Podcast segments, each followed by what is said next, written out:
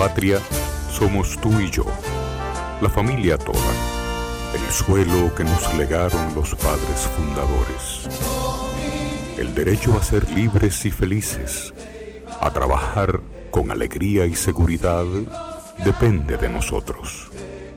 Renovemos los principios que ayer inspiraron a los buenos dominicanos, inmortalizados en los símbolos que nos identifican como pueblo. Defendamos palmo a palmo nuestra patria, que es como defendernos a nosotros mismos en las presentes y futuras generaciones. Enarbolemos pues nuestra bandera, blasón eterno de los sagrados valores de la dominicanidad.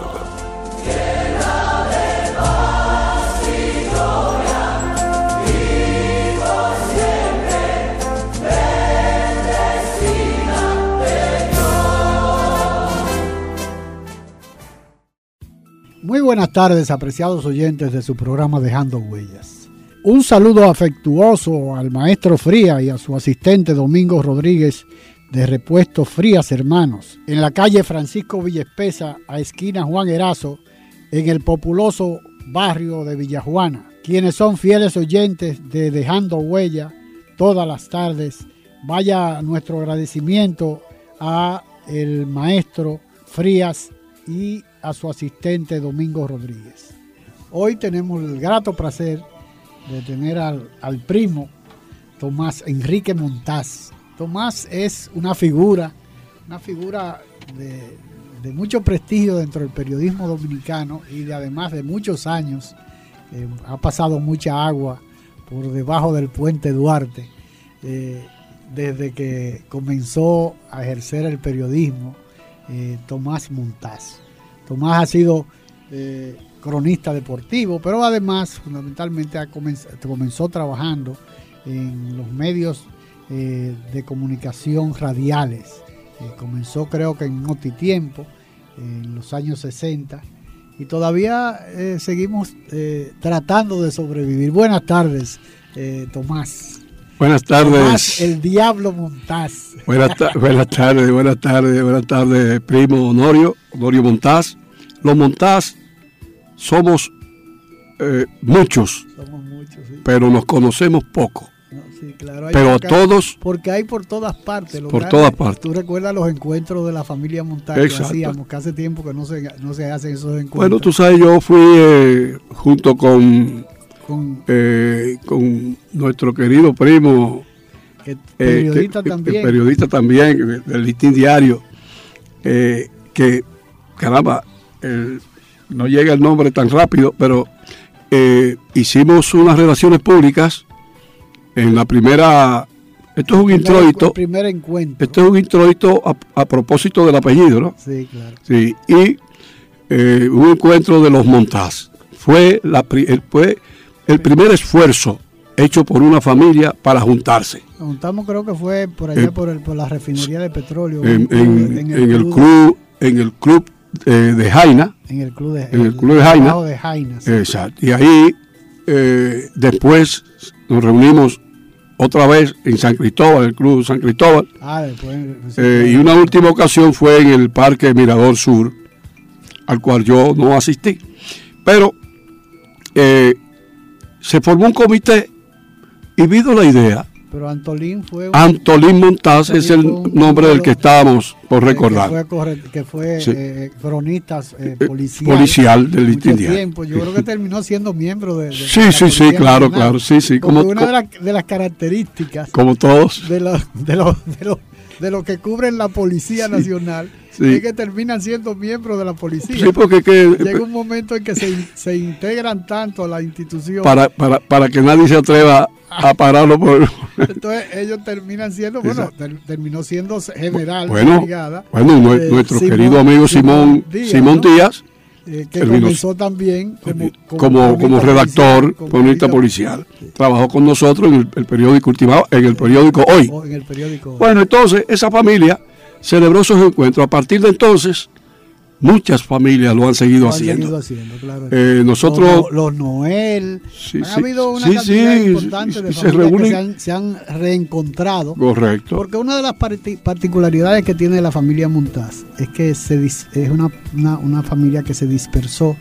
Yo recuerdo que cuando en el primer encuentro iban con unos cartelones llegando. somos de Asua, somos de, de, Higüey, y eso era una maravilla. De, tú, tienes que, tú tienes que conservar algunos negativos de esos encuentros, porque yo creo que sí. con tu cámara. En la primera, en la primera, en la primera, en, el primer encuentro, se le entregó una un pergamino al papá de Temístocles Montaz, yo no sé si tú recuerdas, que eh, porque era el montaz de mayor edad. De mayor edad. Que estaba participando, tenía 104 años. Yo, yo, porque una de las características de los, de los Yo me alegro que Temístocles Montaz estaba muy chiquito para yo no conocerlo. Bueno, pero eh, Temístocles estuvo ahí, estuvo, estuvieron el grupo de hermanos. Rudyard Montaz, que era hijo de que era hijo de un, periodista. de un primo mío. De, periodista de San Cristóbal. de Sócrates Danilo que era corresponsal del Caribe. Que yo le dije a Rudyard, tu padre me inspiró a ser periodista, porque era el único, el único apellido Montaz que salía en los periódicos en, el Caribe, por ejemplo. se atrevía a salir en los periódicos en, esa época. En aquellos tiempos. porque los Montaz no, no, eran, bien vistos por los Trujillos. Ah, pero... Excepción del, del papá de Rudyard. Pero, pero porque por ejemplo el papá mío eh, desapareció junto con ah. otro hermano en 1945. un año después que yo nací.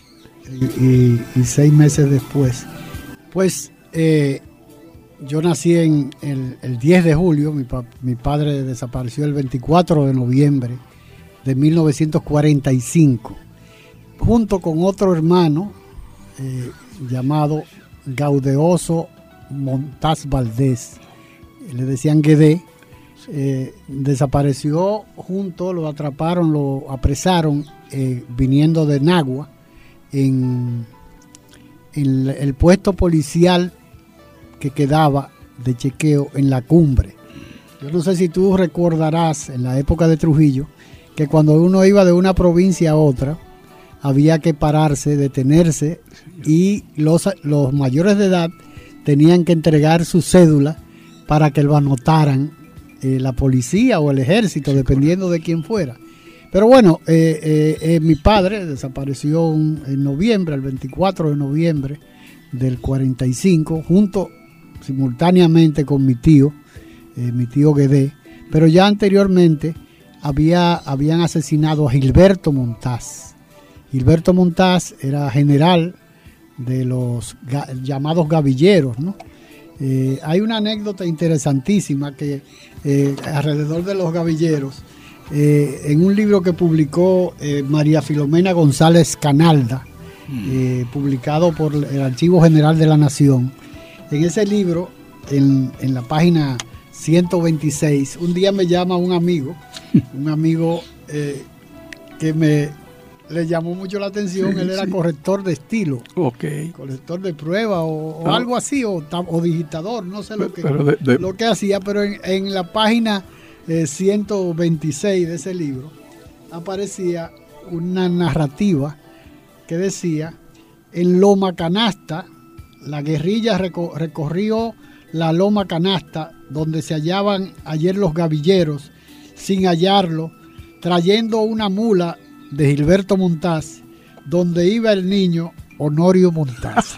Pero resulta que estamos hablando de, entonces, o sea que esa época. Ese, es un nombre que viene arrastrándose en la familia. Y entonces me llama un, amigo, me dice, mira, hay un libro que va a salir. Pero tengo una confusión porque aparece que encontraron los, los, gavilleros a un niño que se llamaba Honorio Montaz. Y yo le digo, no, ese era mi papá mi papá, que yo llevo el mismo nombre que él, ¿no? Eh, y aparece en ese libro Los Gavilleros, eh, que cuando fueron a, creyendo que iban a encontrar ah. a un grupo, que iban a asaltar a un grupo de guerrilleros que estaban eh, acantonados en ese, en ese sitio, lo único que encontraron fue un mulo con un niño que llevaba, que era, que llevaba el nombre de Honorio Montaz, ¿no? Y fue el único, lo único que pudieron capturar. Por suerte que no lo mataron, porque si no yo no existiera. Pero de todas maneras, esas son de esas, esas anécdotas. Bueno, a mi, a mi tío, Gilberto Montaz, fue el primero que murió de nueve, nueve hermanos, que eran Montaz Valdés, de San Cristóbal, ¿no? Eh, murió Gilberto y después murió mi papá y el hermano.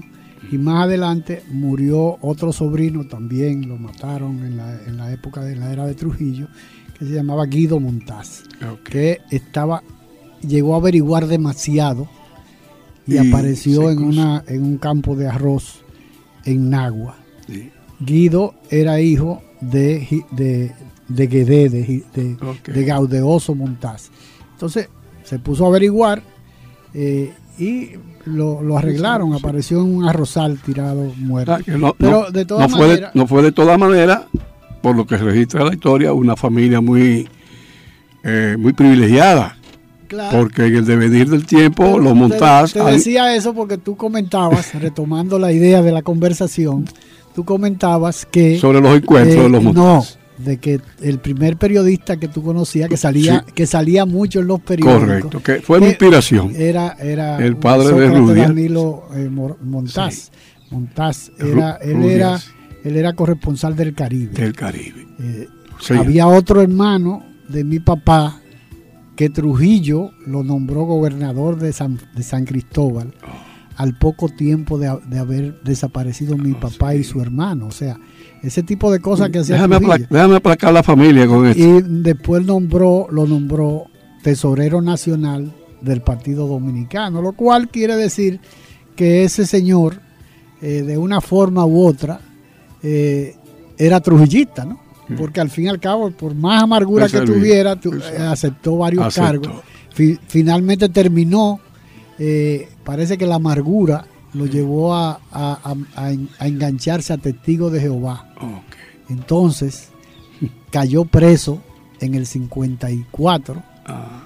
eh, por ser testigo de Jehová. No sé si tú recuerdas que los, a, los, testigos de Jehová lo perseguían, ¿no? Sí, lo perseguían. Entonces eh, se fueron a, Santiago a predicar lo que ellos llaman la palabra, ¿no? Ah. Los testigos de Jehová y en la 30 de marzo, esquina calle El Sol, lo atraparon junto con dos, una pareja de esposos norteamericanos.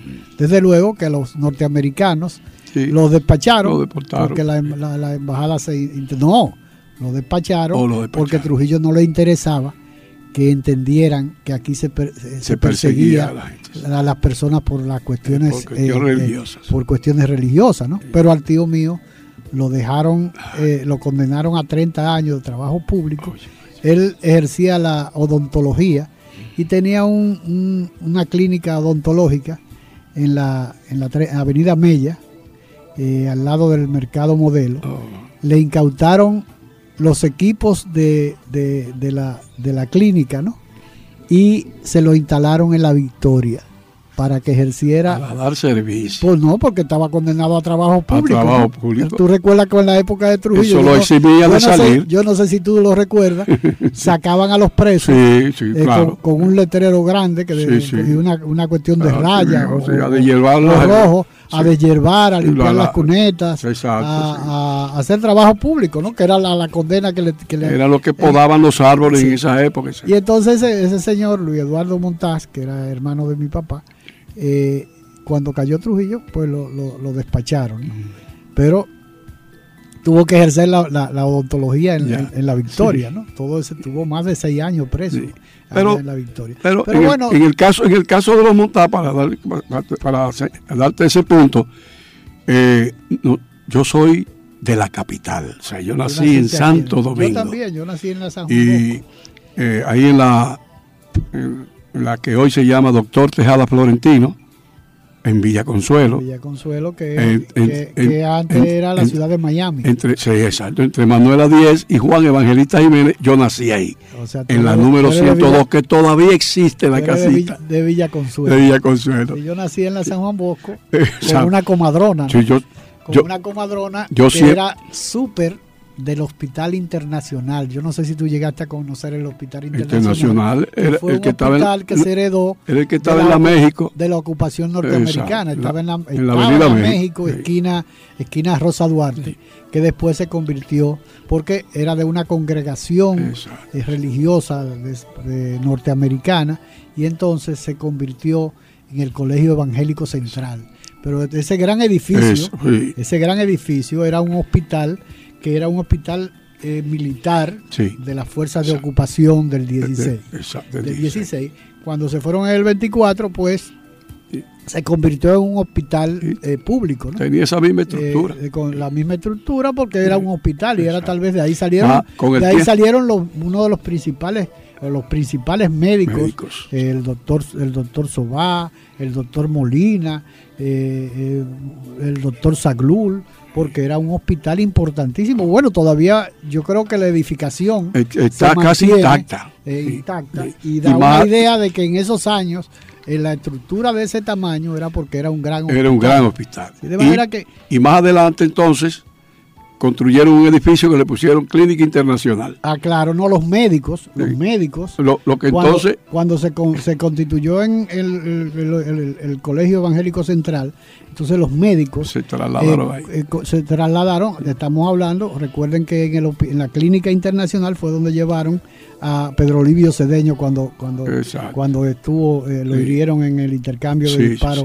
en el asesinato de Trujillo. Y, don- y donde cuando el atentado a Inver Barrera, Inver Barrera en su También propio vehículo se apareció ahí, estaban el doctor Pimentel, estaban Eh, sus médicos. Estaba, estaba el, el- el doctor Molina, un grupo de el doctor Velázquez, que eran los principales accionistas de esa compañía que se constituyó. Exacto. Estaba el doctor Pimentel, que era, era eh, médico especialista en la piel, eh, había el doctor Molina, era ginecotetra. O sea, ese grupo de médicos eh, se, se- se construyeron esa, esa, esa clínica con el mismo nombre de lo que era el Hospital Y Internacional. ella estaba acreditada. Sí, claro. De todas maneras, eh, eh, para nosotros es un, es un gran placer conversar con, con Tomás Enrique Montaz, que no precisamente eh, es un historiador, pero fue- es un periodista de, Sí. de larga data y que ha laborado en una... ¿Dónde tú comenzaste por, en principio Sí, a laborar, mira, eh, Tomás? Mi, mi, mi estudio periodístico comenzaron con la Escuela Unión Panamericana. ah, bueno, que eso Era una escuela, interna- una escuela internacional por correspondencia.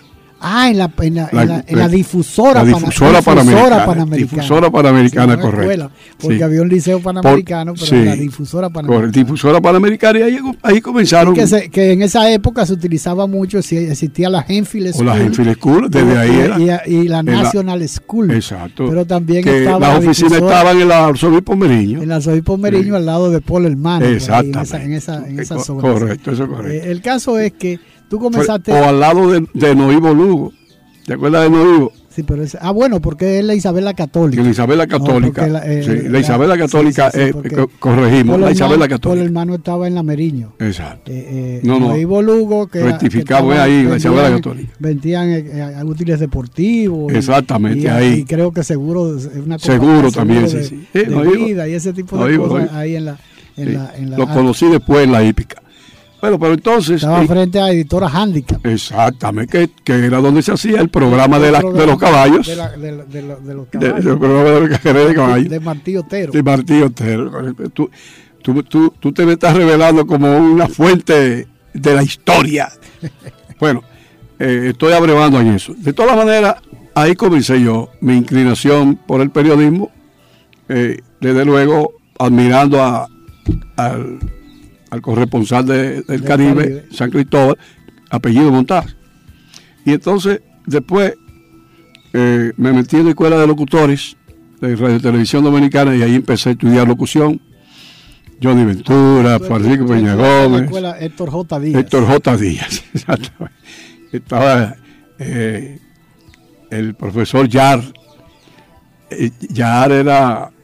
eh, Yar Ferreira. Yar Ferreira. Entonces, eh, luego se produce el, el estallido. Costa Tejeda era profesor, era director, creo. eh, eh, Era el director y, y- Estaba y- Pedro René contigo. Pedro, este se te iba a hablar, pero René Contigo que, que era muy exigente. y tenía una serie de debilidades. De la manera, de la manera en que era. Vamos a una pausa y continuamos con el periodista Tomás Enríquez Montaz en un instante. Dejando huellas, trillando el camino día a día en ruta segura hacia un futuro mejor. Dejando huellas. La patria somos tú y yo, la familia toda, el suelo que nos legaron los padres fundadores. El derecho a ser libres y felices, a trabajar con alegría y seguridad, depende de nosotros. Renovemos los principios que ayer inspiraron a los buenos dominicanos, inmortalizados en los símbolos que nos identifican como pueblo. Defendamos palmo a palmo nuestra patria, que es como defendernos a nosotros mismos en las presentes y futuras generaciones. Enarbolemos pues nuestra bandera, blasón eterno de los sagrados valores de la dominicanidad. La Navidad es rica, más de una noche buena se celebra en mi tierra. La Navidad de adentro, la que viene del alma, solo se ve en Quisqueya. Presente todo el tiempo, presente en cada mesa de los dominicanos. La Navidad que empieza un primero de enero, solo se da en mi tierra. La Navidad que es rica, la que viene del alma, se celebra en mi tierra. Dejando huellas. Las marcas que el presente reclama para asegurar una República Dominicana mejor.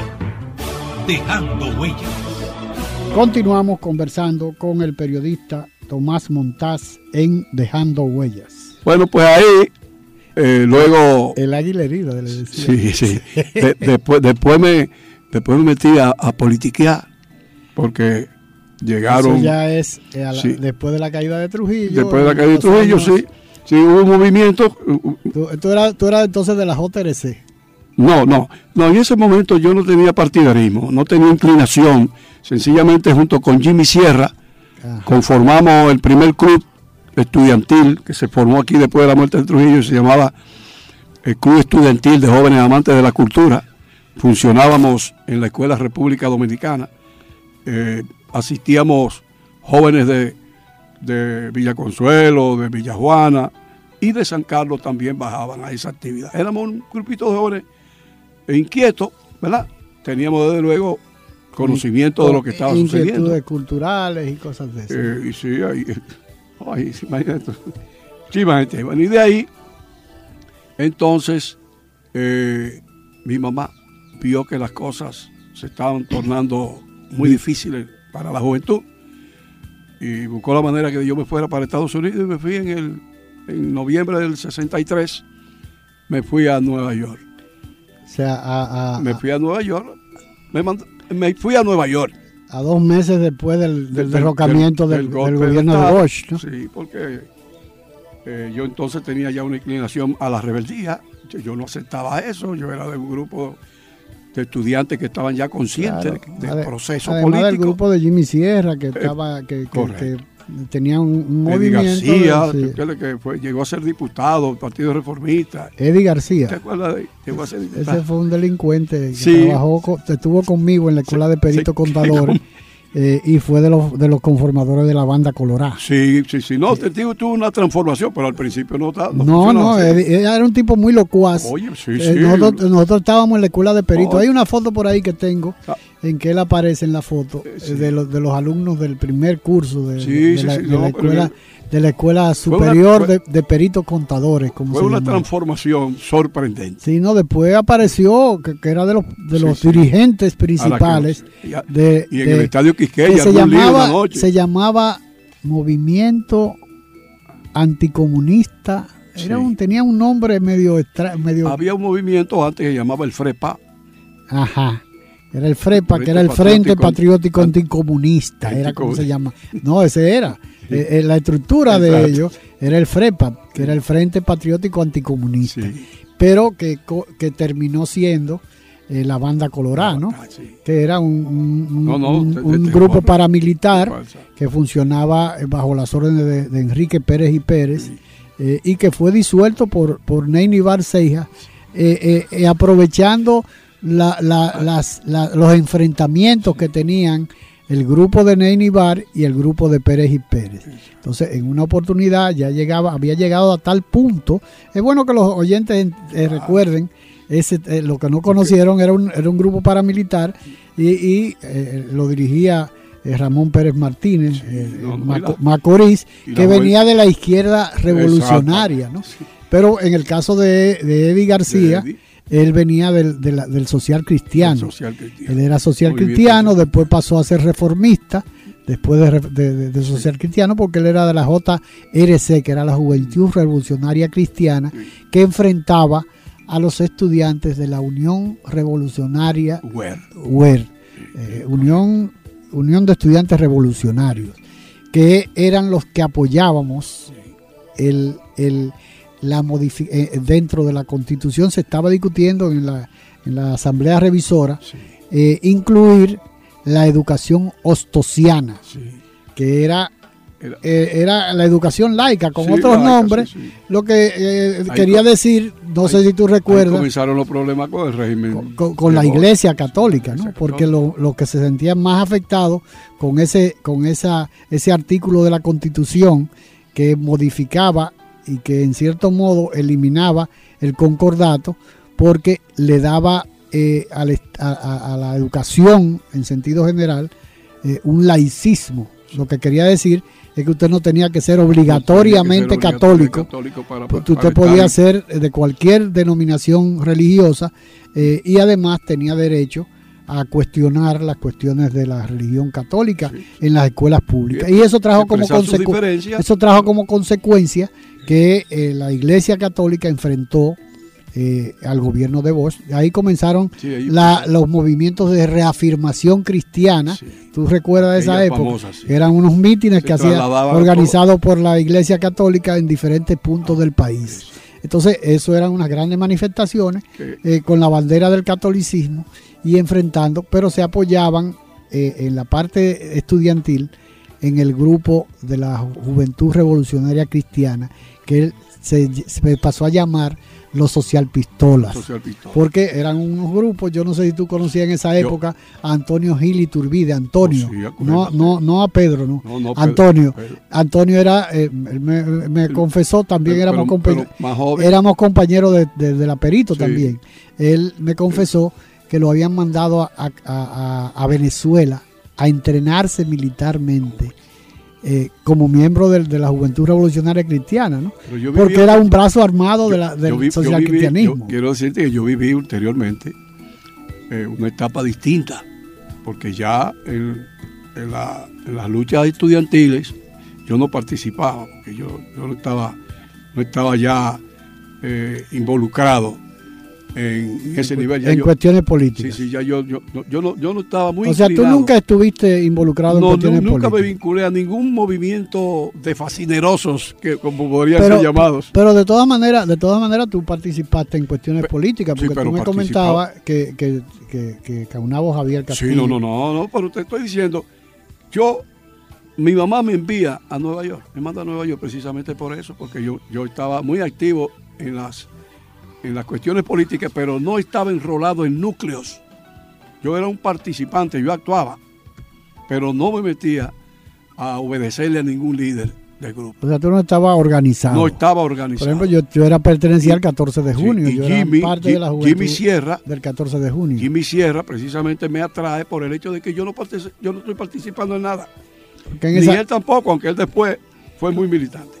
Claro, pero él, él siempre trató de ser eh, básicamente del movimiento cultural. Exacto. Como se Por ahí era llamar, que yo eh, que era lo que él, lo que los grupos que él tal vez lidereaba, ¿no? Porque en esa época yo no creo que tuviera ninguna pues, participación en, pues en grupos políticos organizados como estábamos nosotros, como estaba eh, Luis Fernández, como estuvo el Miguel, el mismo este Víctor Melo Báez, que pertenecía a grupos religiosos católicos, la Juventud Obrera Católica, porque había muchas denominaciones y muchas organizaciones que giraban alrededor de la Iglesia Católica y de los partidos Bueno, de, Luis Reyes Acosta, uno de los periodistas que tuvimos estudiamos en- que aquí al lado de la- de- del, del Instituto Gres, donde estaba el, eh, había un centro de, de salesianos, de curas salesianos, donde Pero el Greg, asistíamos el Greg estaba en la Doctor Delgado esquina Independencia.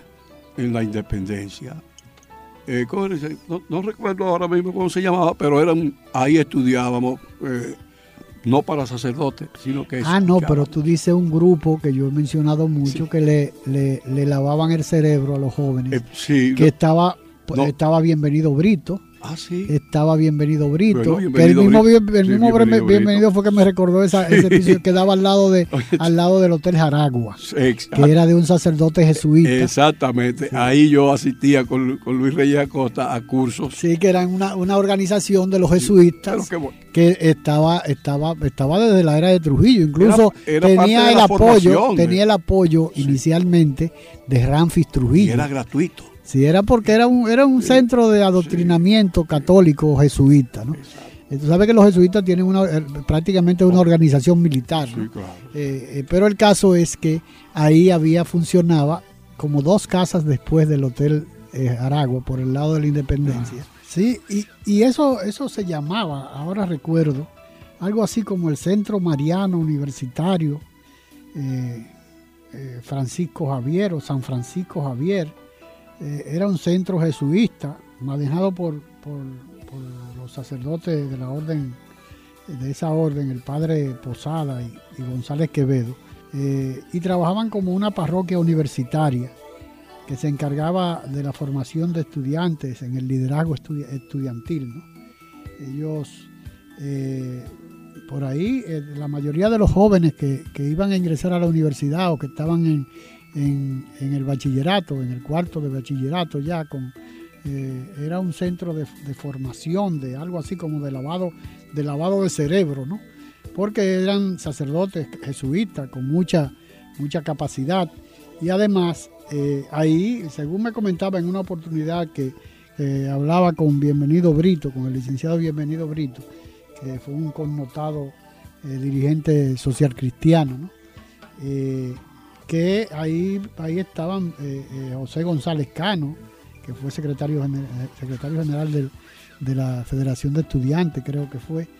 También estuvo Guillermo Carán, Andrés Río Faxas, y, y que luego eso, los otros fueron líderes de tanto social cristiano como del bloque revolucionario cristiano, que era el BRUC, que era la, parte eh, universitaria de, los- universitarios de, los- universitarios cristianos. ¿no?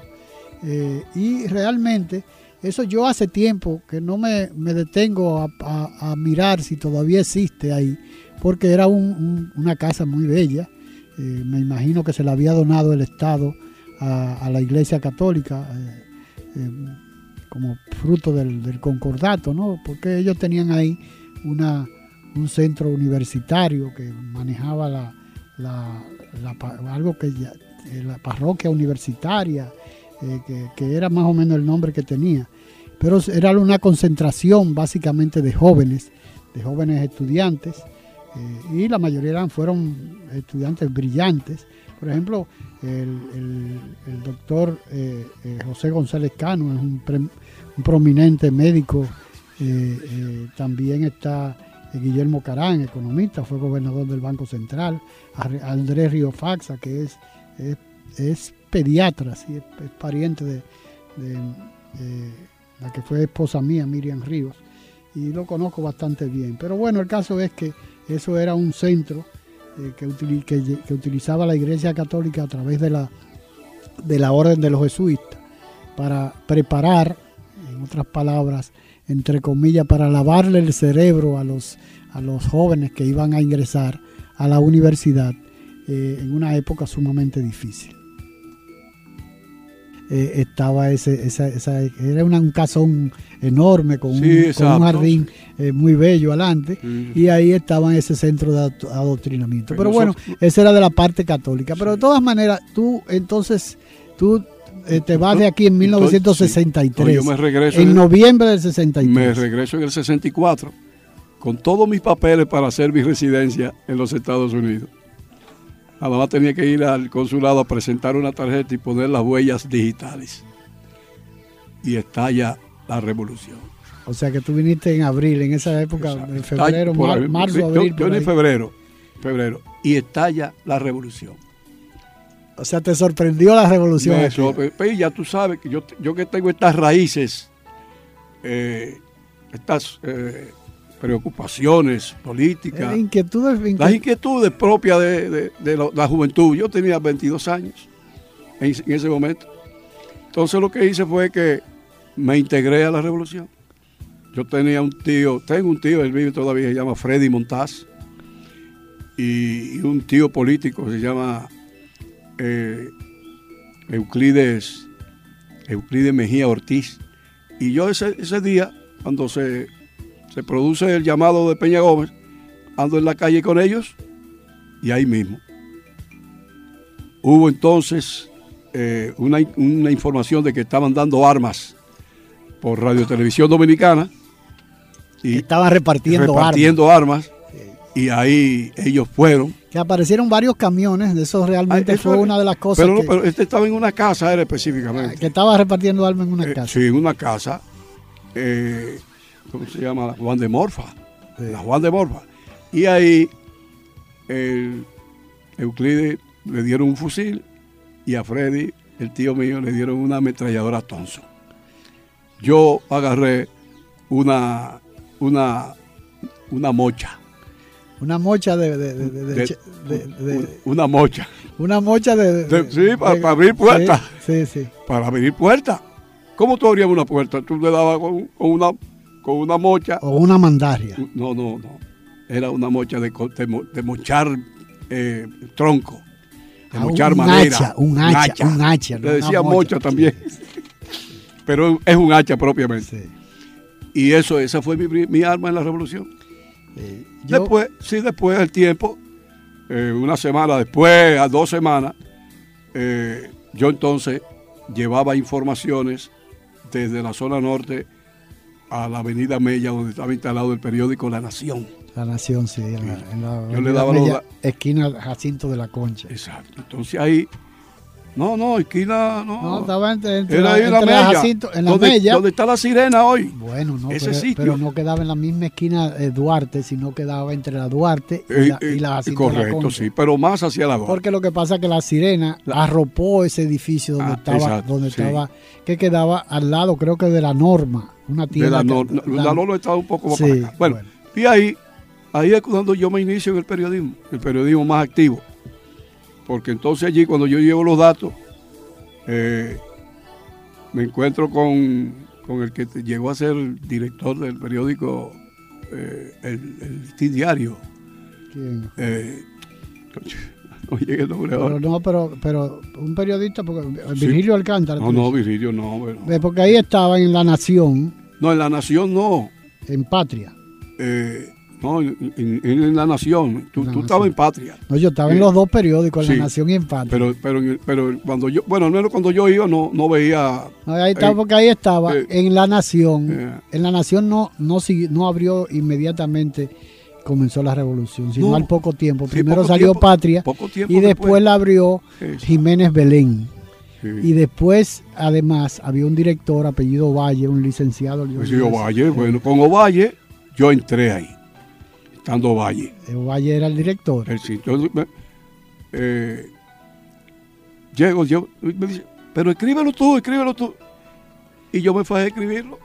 Con el entrenamiento que tú tenías de, Mi- de, esa, comencé mi noticia. de Y- difusora panamericana. ¿no? Pues sí, y entonces, ¿qué pasa? Que ya ahí eh, yo todos los días iba a la Nación. Y me fui metiendo, me, me enganché, como se dice. Y entonces ahí empezó mi trabajo como periodista. Porque en esa época Me- estaba estaba Luis Ovidio Cigarán, Luis Ovidio Cigarán, estaba Manuel Severino, Manuel Severino, estaba Luis González Fabra, sí, Luis, sí, ahí Estaba- porque yo lo conocí. eh, No, hombre, este muchacho que era, que era, que era meteorólogo, hombre, llegó a ser eh, director del listín diario. no, del director del listín diario. no Tanto puede que lo ser. quiero, oye. No, del, del listín diario nada más fue Rafael Herrera. Después de Rafael Herrera estuvo eh, Francisco Comarazami, Molina Morillo. eh, No, estuvo, el que tú dices es Danilo Rodríguez, pero Danilo Rodríguez, que era meteorólogo, Sí, pero fue, este era otro. Bueno, el caso es que ahí yo inicié. Y a partir de ahí, pues, seguí siendo un redactor eh, eh, que encontraba trabajo siempre. Vamos a una pausa y continuamos con el periodista Tomás Enríquez Montaz en un instante. Dejando huellas, trillando el camino día a día en ruta segura hacia un futuro mejor. Dejando huellas. La patria somos tú y yo, la familia toda, el suelo que nos legaron los padres fundadores. El derecho a ser libres y felices, a trabajar con alegría y seguridad, depende de nosotros. Renovemos los principios que ayer inspiraron a los buenos dominicanos, inmortalizados en los símbolos que nos identifican como pueblo. Defendamos palmo a palmo nuestra patria, porque es como defendernos a nosotros mismos en las presentes y futuras generaciones. Enarbolemos pues nuestra bandera, blasón eterno de los sagrados valores de la dominicanidad. Un mensaje de Dejando Huellas, su programa de la tarde. Dejando huellas. Las marcas que el presente reclama para asegurar una República Dominicana mejor. Dejando huellas. Continuamos conversando con el periodista Tomás Montaz en Dejando Huellas. Entonces tú comienzas a trabajar formalmente ya después de la revolución en, en radio, comercial. en el noticiario Notitiempo. El director de, de prensa de Notitiempo, de ese noticiario, era Rafael Escoto Gómez. Y él por disgusto, pues, algún disgusto y, y- y renunció. Laboral renunció. Entonces yo me, encar- me- me encargado, a mí, encargado de la redacción. encargado de la redacción. Y yo era el director de Notitiempo en ese momento. Muy efímero, ¿eh?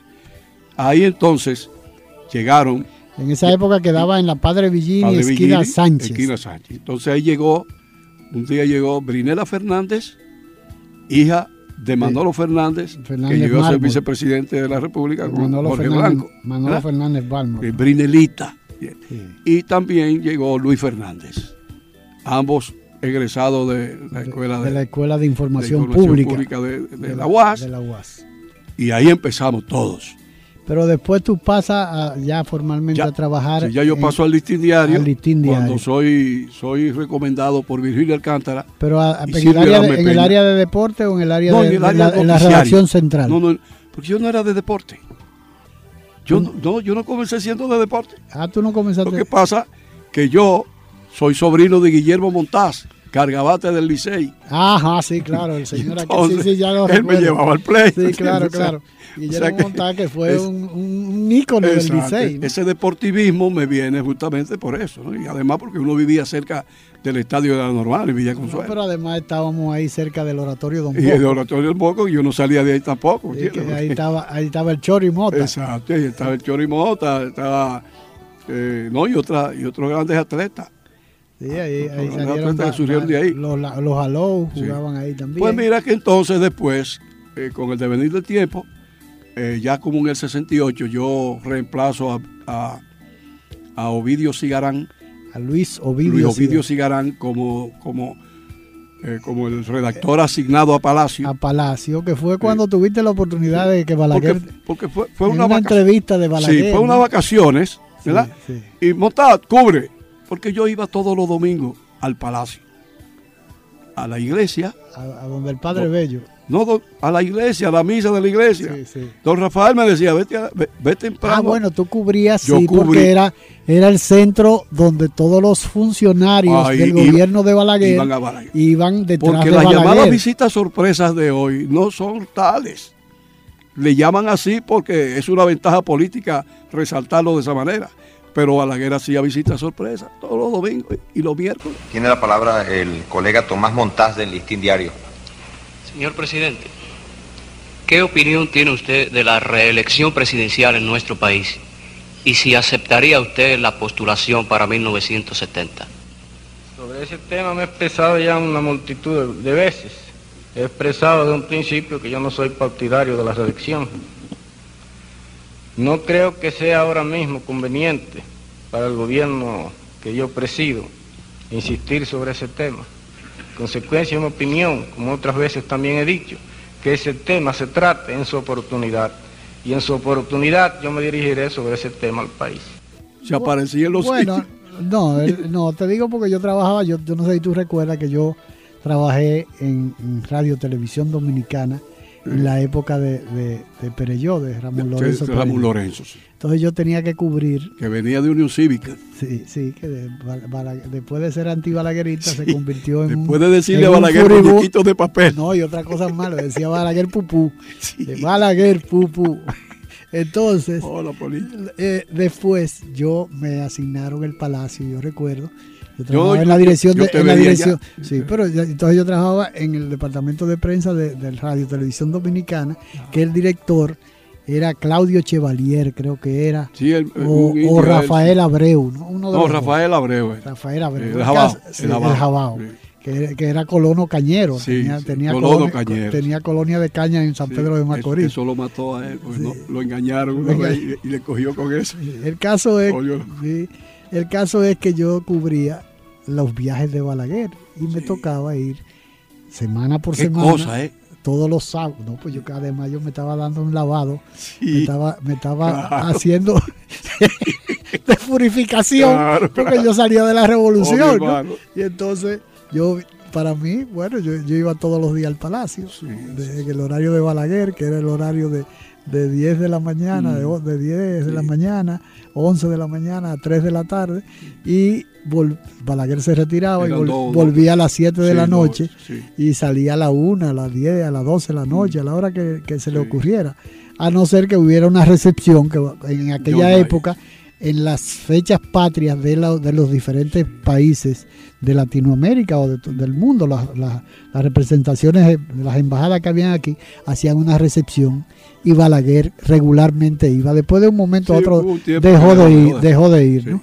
Pero en esas actividades de, de- de la- de las embajadas, eh, yo tenía que cubrirlo también, ponerme saco y corbata y, me- y- y aparecerme en... Bueno, pues para decirte, para decirte que entonces, Entonces esos viajes, ¿no? Para concluir, esos Ok. viajes Balaguer lo hacía, eh, pero no eran sorpresas. Realmente la diferencia Oh, era, era- porque cuando ya nosotros, por ejemplo, nosotros salíamos los viernes, si íbamos para qué, para las galeras, Pero- a inaugurar una escuela, ya eso estaba militarizado. pero lo mismo. es ya- diferente a los, no, porque es diferente a los viajes sorpresa del, del actual presidente. Ahora no, ahora, Que- no, ahora no, no, ahora no. ahora no hay esa parafernalia. No, no hay esa parafernalia, pero además no está preparado de antemano. ¿no? Esa es la diferencia. Digo, no está preparado de antemano ante la población. Mm, Correcto.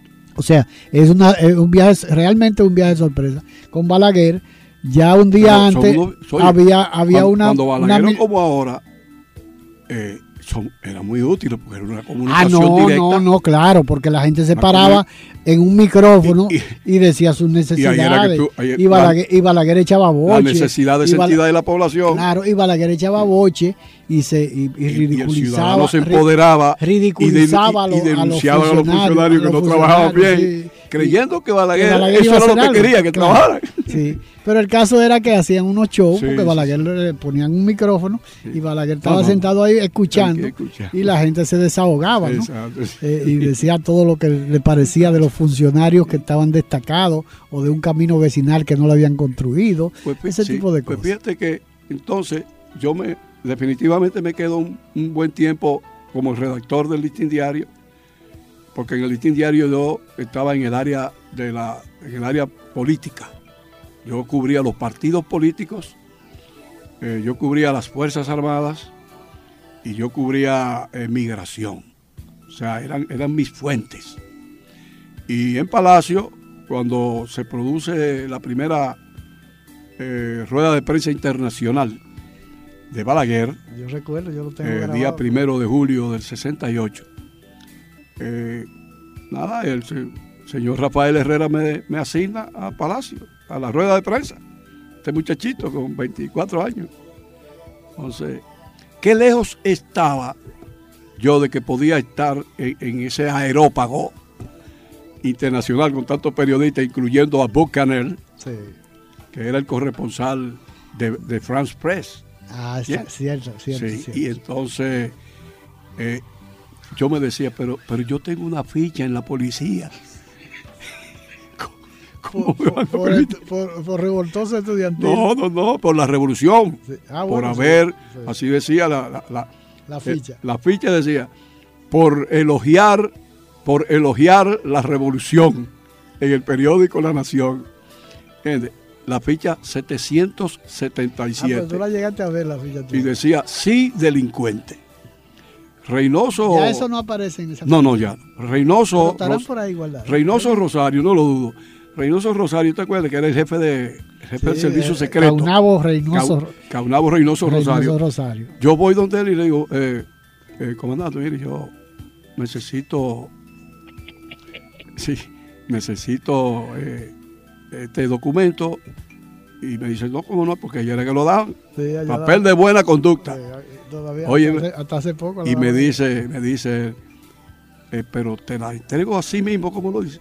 ¿Y qué es lo que dice? Mira. Digo, sí, ¿te- ¿la quieres? Y digo, sí, entrégamela. Concha, pues entrégamela así, porque eso es lo que ustedes dicen, y soy delincuente. luego, en el, eh, luego de la guerra, en, el- en su segunda etapa de los 10 años, dispuso la eliminación de todas esas fichas eh, de matices políticos que había dentro de la policía. En, No el- sé en si el como- segundo periodo, en el segundo periodo. No, no te estoy diciendo. En, ah, en la- los la- 10 años. En los 10 en los años. después, sí, después en el 86. En los 10 años. Él, En el 86. sí. él vino un poquito más liberal Sí, y, claro. dispuso que quitaran eso. Sí, sí, le, dio, sí. le dio instrucciones al secretario de Interior y Policía. Que era el jefe de- nominal. Sí, no, que anteriormente había sido, no me acuerdo el nombre de él, había sido presidente del Senado. Y en, y en los 10 años nombró- Patricio Badía Lara. No, él no. Patricio no. Eh. Patricio no era. caramba, Soy, soy muy poco dado a recordar nombres. No he hecho un ejercicio para eso. Sí, sí, pero. Y entonces, la quitaron esa ficha. Bueno, yo realmente no, no tengo ninguna dificultad. Como no la tuve antes. Y entonces yo participé en esa rueda de prensa. Me complace enormemente presentar al señor Nelson Bocaranda, jefe de Relaciones Públicas de CBTV, quien dirigirá esta rueda de prensa. Muchísimas gracias a usted, señor Pereyo, y a usted, señor presidente, por la designación que ha recaído para moderar esta rueda de prensa con los colegas de toda América Latina. Yo creo que mejor es empezar de una vez, señor presidente, así que le voy a dar la palabra a la señorita Kismet Salapatis, de Acrópolis y Episteórisis de Atenas, Grecia, y corresponsal también de la cadena Capriles de Venezuela. Muchas gracias. Quería preguntar, señor presidente, la siguiente. ¿Por qué usted, que ha dado tanto valor a la mujer, a la política, no se ha casado?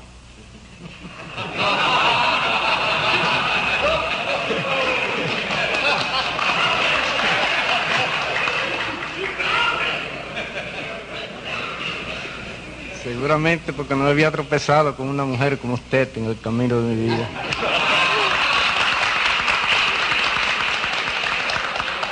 Muchas gracias, señor presidente. Tiene la palabra el colega Tomás Montaz del Listín Diario. Señor presidente, ¿qué opinión tiene usted de la reelección presidencial en nuestro país? Y si aceptaría usted la postulación para 1970. Sobre ese tema me he expresado ya una multitud de de veces. He expresado desde un principio que yo no soy partidario de la reelección. No creo que sea ahora mismo conveniente para el gobierno que yo presido insistir sobre ese tema. Consecuencia de mi opinión, como otras veces también he dicho, que ese tema se trate en su oportunidad. Y en su oportunidad yo me dirigiré sobre ese tema al país. Tiene la palabra el licenciado Fernando Delgado de Radio Caracas Televisión. donde memorable. Memorable, sí, Eh, pues ahí, ahí aparece, En el aparece video, tú en- en el representando video al de Fortunato, Diario. El video de Fortunato, Aparece Brinela Fernández, Juan Bolívar Díaz, Sí. eh, el- eh, eh, Silvio Erasme Silvio Peña, sí. Mira, para, para una periodista venezolana que Balaguer Que la, le- le piropi- preguntó, le- sí. la piropió, la piropió. salió con una... Porque resulta que para, para Fortunato hacer esa, que yo apareciera en ese video, porque yo aparezco pero muy parcialmente, porque las cámaras, acuérdate, de televisión no eran giratorias, No, eran no estaban, estáticas sí. y cubrían un amplio, No hacían un paneo. no hacían paneo. Entonces yo, a mí, a mí se me ve la cabecita sobre la, sobre la venezolana. Yo estaba más o menos detrás de ella. Y entonces eh, él me, me llama un día, Fortunato, y me, me localizó, que le buscara una foto de esa época, una foto mía de esa época. Y yo le busqué una, yo estoy, muy- yo estoy flaquitico, como un alfeñique, pues yo era muy flaco. Y, y le busqué una foto y solo por eso me, me pueden identificar eh, participando en ella, además de que fui el, el periodista que hizo la primera pregunta Sí. de los periodistas dominicanos. Después preguntó Juan Bolívar y luego preguntó Silvio. Silvio Rame y finalmente Brinela, Bri- que, Brinela. que fue que, que las preguntas de ella eran muy jocosas. Sí, eran muy jocosas, pero Balaguer además eh, También. La, la sacaba de, la, Sí, la sacaba de casilla. ¿no? Y entonces esa fue una participación muy estelar que yo hoy tengo que dar muchas respuestas porque mucha gente se extraña de que uno esté vivo para contarlo. Ahora, eh, eh, eh, Tomás, ¿por qué el diablo montás? Lo de Diablo Montá viene porque yo saludo a los otros diciéndole diablo. Es el caso, por ejemplo, de, De Pedro Cava, que de le dice Pedro ca- Cava, que le caballo. dicen el caballo porque él le dice caballo al otro. De, de, de Fernando Casado, magistrado, porque le dice magistrado al otro. Y yo le decía diablo, doctor. Por eso es- El diablo montás. él se quedó en nota.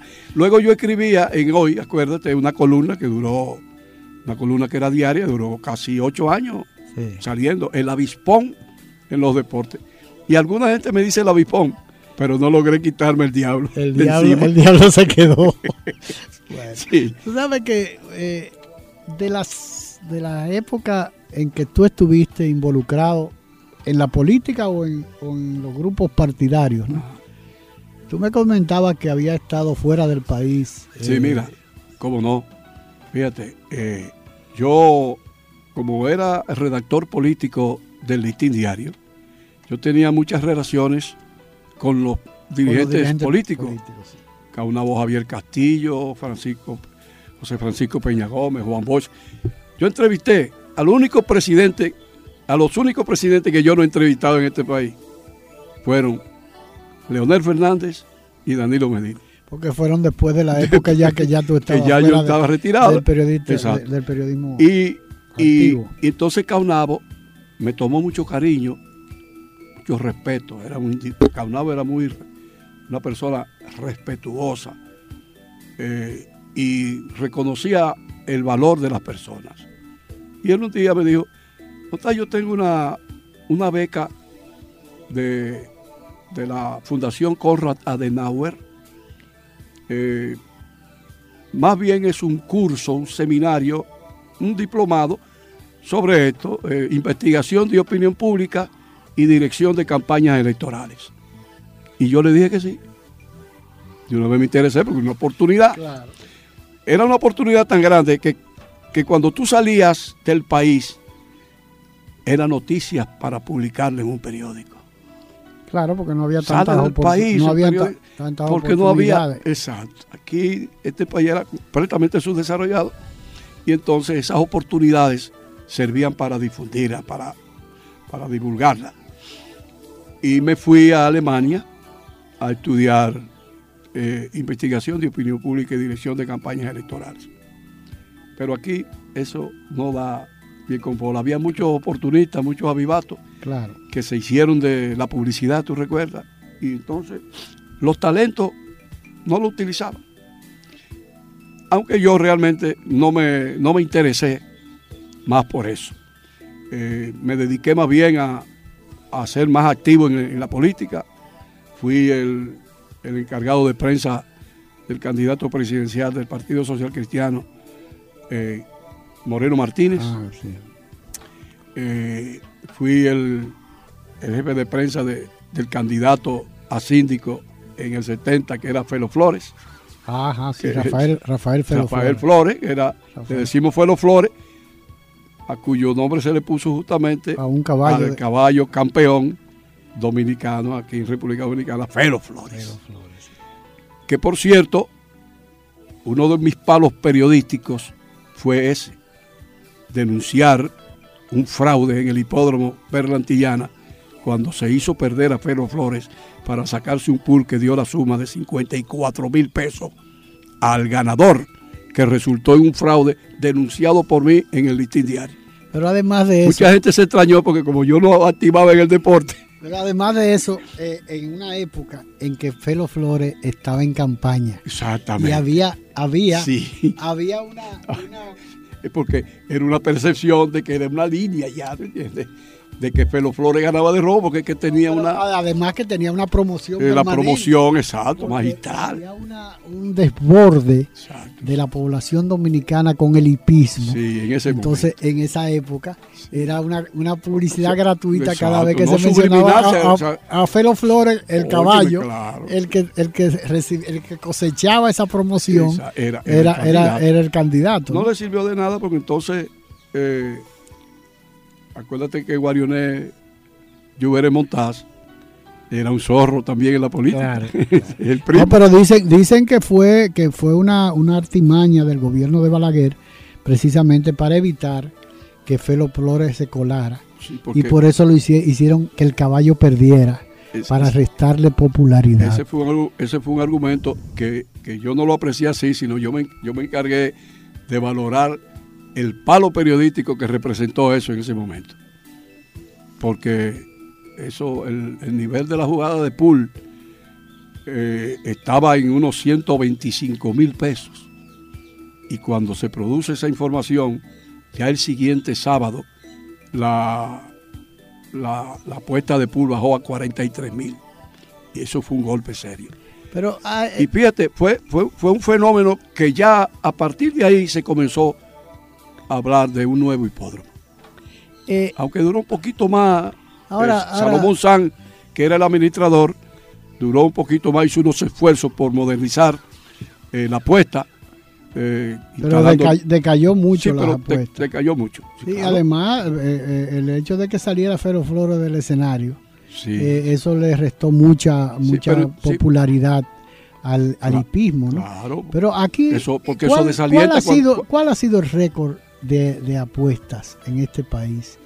Porque yo recuerdo que eso era una, una fiebre que todo el mundo andaba con un papel, un programa de, caballos. Oh, pero te estoy hablando. Yo nunca jugaba caballo, pero yo. ¿Tú te imaginas en el 60 y en el 60 y en el 68, ¿verdad?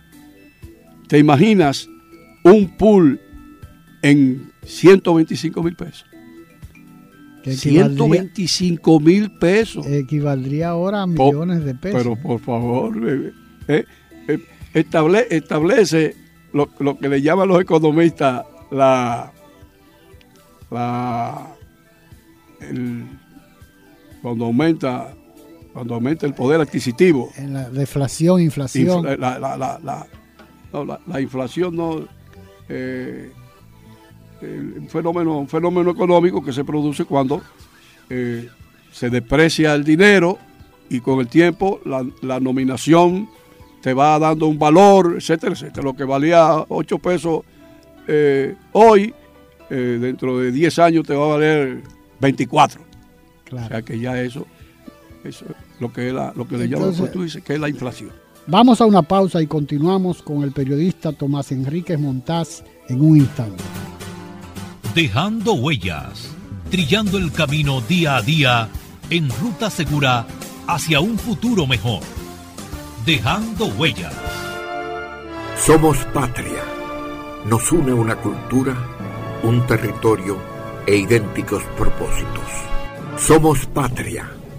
Conquistamos la libertad en la espada, en el trabuco y el coraje. Somos patria en la libertad nos hemos convertido en los mejores guerreros de la paz. Somos patria en las voces, en la lengua, en el eco, en el canto y en la historia que tres razas han puesto a circular en nuestras venas. patria amada, en nuestros laberintos interiores, vive para siempre. Un mensaje de Dejando Huellas, su programa.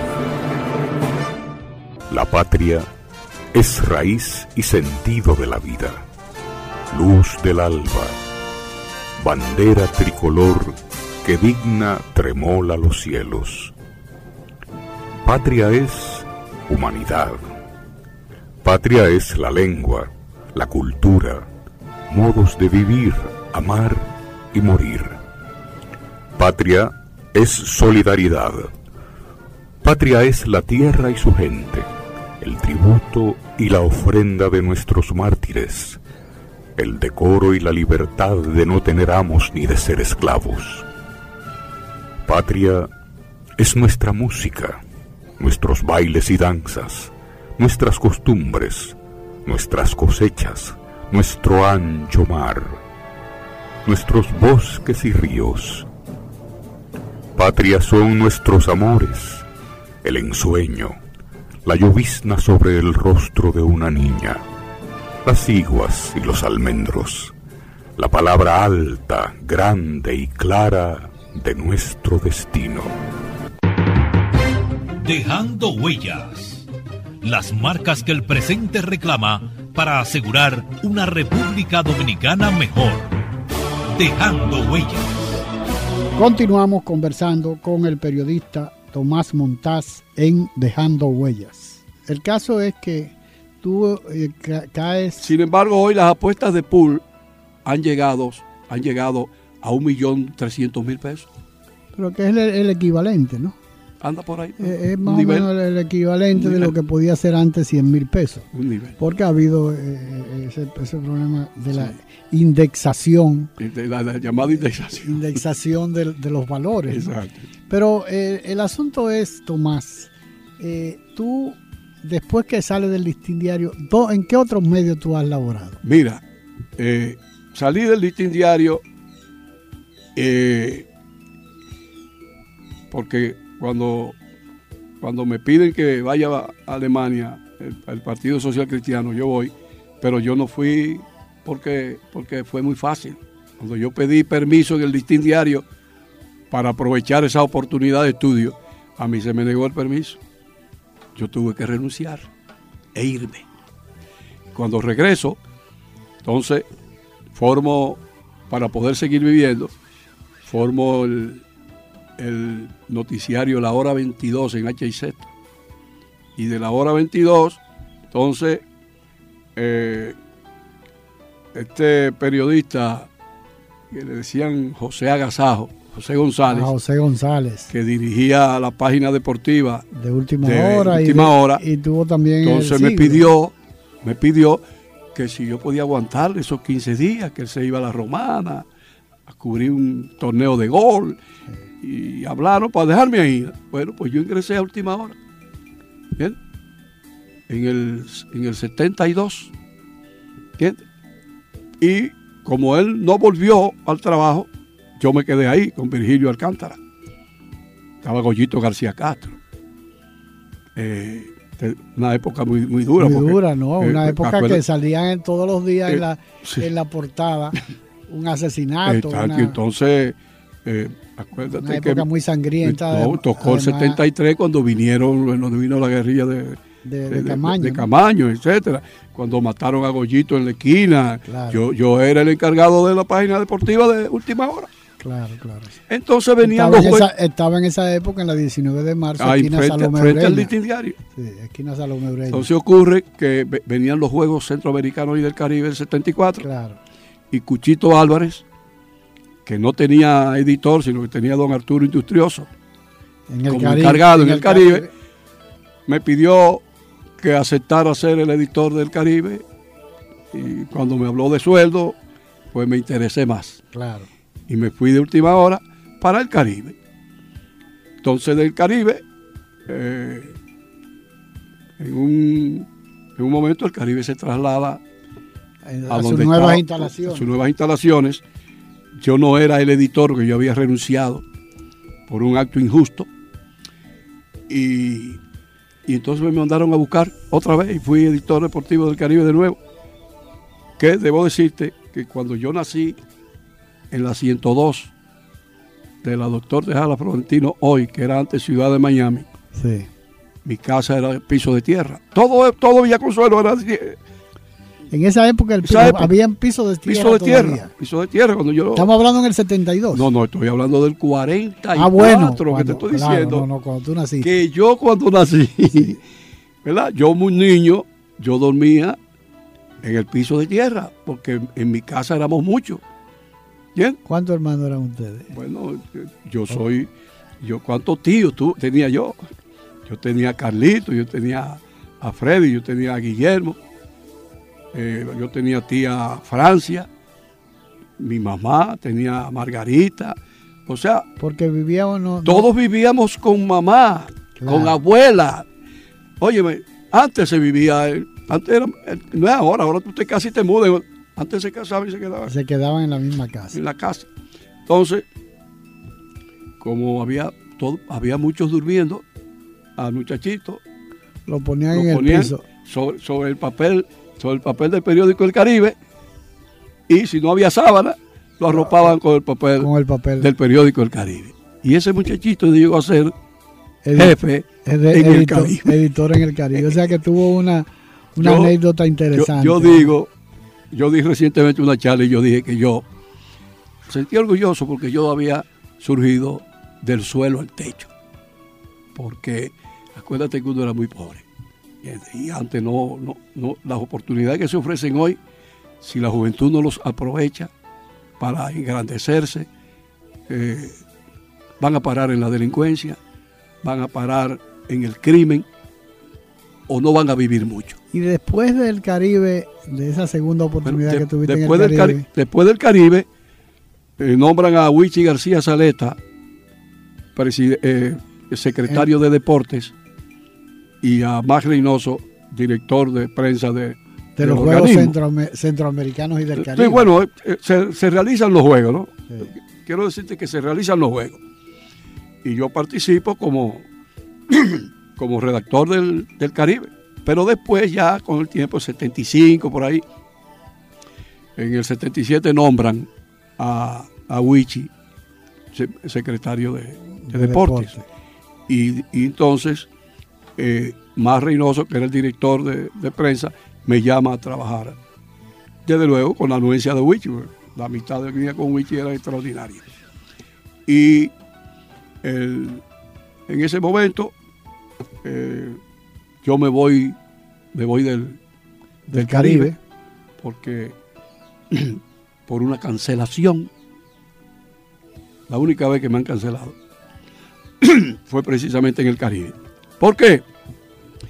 Porque Ornes no quería, Ornes, el director del, del Caribe, Herman Emilio Ornes Cuacú. él decía que sus periodistas no podían trabajar en la competencia. Y yo tenía 10 minutos en, en el, en el programa de Tito Campuzano, que se llamaba Sábado Espectacular. Y él entendía que Que yo, es- que eso era una que eso competencia. era una competencia. Hoy los periodistas trabajan donde quieran y no Claro, porque importa. hay el pluriempeo. Exacto. Entonces resulta que él, pagando o sea, ciento- él, que- él quería exclusividad. eh, pagando 160 pesos, que era lo que le pagaba entonces, él quería exclusividad. Cuando me llamó, yo le expliqué y le dije, mire, eh, él me explicó su política, mira aquí, porque también Álvaro Arbelo tenía otro, otro, otra intervención, un programa de televisión con Lilín Díaz y Billy Berroa en el Canal 11. Sí, ¿Te acuerdas que el programa solo para hombres? sí, sí. ahí participaba Álvaro Arbelo y ya él veía como que se le estaba Yendo de vulnerando las la- manos. la- yéndole de las manos y me llamó a mí. Pero, pero Alvarito. ah, no, no. Alvarito era un privilegiado en el Caribe, ¿qué te pasa? Entonces, me llamó a mí, me explicó la cosa y yo le dije, bueno, mire, yo soy casado con una mujer joven y el salario que me paga este periódico no alcanza para yo mantener mis hijos y, y mi mujer. Además, este traje que yo tengo puesto es de Casimir inglés. Cuando él se vio el de él, que hizo así y levantó la cabeza y me dijo, me voy a hacer el chivo loco. sigue haciendo tu programa, pero si otro me pone otro programa, te cancelo. Orne, eso no era, eso era una cosa No era, fácil. no era fácil. pero era un gran periodista. Y hoy no hay un director como aquel que cele los periódicos. Orne decía, todo debe ir en récord. Nada de grandes noticias. Noticias de tres, cuatro párrafos, ahí está la información, pero no se deje de dar una noticia. Y hoy yo veo páginas enteras de un periódico con fotos grandísimas y dos, tres líneas de texto. Eso no, eso no, Eso es, no es periodismo. Eso no es periodismo. Lo que pasa es que ya ahí tiene que tomar en consideración que eh, hay una competencia muy, Sí, sí. muy grande No, no, claro. en el, en el asunto del, del, de la, de la, del Internet. O sea, ya el, eh, la, la información gráfica Sí. ha superado mucho a la información escrita porque la gente no lee casi. Sí, sí, no, llama- Pero además de eso, además de eso, hay una parte importante que es el hecho de que la mayoría de los periódicos están en- concentrados en un mismo dueño. Exacto. Y eso hace Ya, que la competencia prácticamente no exista. Bueno, después, para decir. Yo recuerdo que cuando, yo sal- cuando salió el periódico El Siglo, Ah, eh, eh, eh, que fue un, un boom, Boom, sí, sí, lo más moderno. lo más moderno que había en este país, eh, todos los periódicos se interesaron por la parte gráfica, ¿no? Porque nosotros dimos cátedra de lo que era el periodismo, Sí, sí, sí. eh, de lo atractivo que era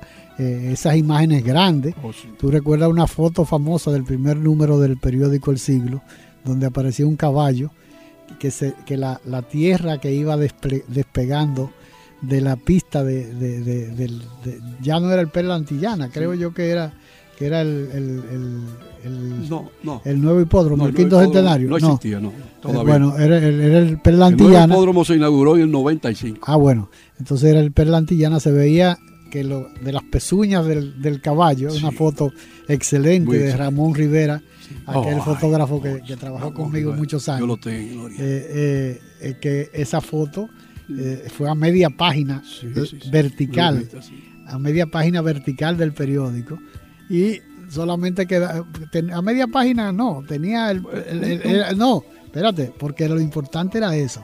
La primera página de- del periódico de la, de la sesión deportiva que tenía eh, seis columnas el periódico. En cuatro columnas estaba la foto de- del caballo y en las dos columnas restantes estaba el titular y la información. De manera que la información era la, la- la imagen. La imagen, la imagen. Y de ahí en adelante realmente los medios se, que- se- se dedicaron a, a- a Tuvo- darle tuvo- tuvo- eh, tuvo- importancia a la parte gráfica. Pues, pues, fíjate, entonces, eh, para continuar el relato, de ahí, pues, el- se celebran los Juegos del 74, ¿verdad? y viene el señor Pepín Corripio y se antoja crear el periódico Hoy. Y ya en el 80 y 82, 81, 81, 82, 81, sí. más Reynoso, Que era sale el, de, el editor deportivo sale, sale de la- del Departamento de Divulgación de, de, del- de la Secretaría de Deporte y me, y me llama para formar parte con él de la, del staff del, del Departamento de, de Deporte del periódico Hoy a cargo de Virgilio Alcántara. sí, sí. Eh, Él dirigía, yo estaba ahí. y tú, y tú, y tú, tú, tú eras parte. de- desde yo a- te- mucho antes. Yo, tengo una foto, yo tengo una foto eh, eh, de la fundación en la escalera del edificio, ¿no? ah, verdaderamente Sí, y- que estamos todos. y yo todos los años lo voy contando. Uno, Lo que, lo que se lo va. que van despegando, lo que- lo que se va yendo, digo, cocho, mira fulano, bueno, qué interesante. eh, alguien me dijo, me- alguien me dijo, rompe esa foto. Digo, no, esa foto es importante. eso, eso es un chequeo. Que Es yo- un chequeo todos los años. Tú vas cotejando. Exacto. Cuando murió, cuando murió Augusto, el colombiano, Augusto Bando. Augusto Bando. Ramírez. Sí, entonces, vale. Bueno, la verdad que hemos. Bueno, pues fíjate, em- fíjate que ya entonces a partir de ahí, Honorio, eh, yo me retiré prácticamente de la actividad y me he dedicado a la parte hípica. Y ahí estoy eh, subsistiendo con, con mis comentarios a veces. Ahora mismo no tengo, no tengo vinculación eh, de publicidad ni nada, pero nos estamos manteniendo. Bueno. Pues nada, Tomás Enrique Montaz, el diablo Montaz. Eh, te agradezco muchísimo esta conversación. Yo creo que los oyentes se van a, le va a producir una gran satisfacción haber escuchado todo este tipo de experiencias, de vivencias de un periodista que ha dedicado tantos años van 50. A, la, a, la, comunicación. 50 años. 50 años. Pues y, nada, tengo, y tengo 72 años y dicen que estoy como un guandul. bueno, muchas gracias. Bien, gracias a ti. Agradeciendo haber estado con nosotros, se despide de ustedes dejando huellas, esperando poder contar con su audiencia en un programa más de Dejando Huellas, bajo la dirección y producción de Honorio Montaz.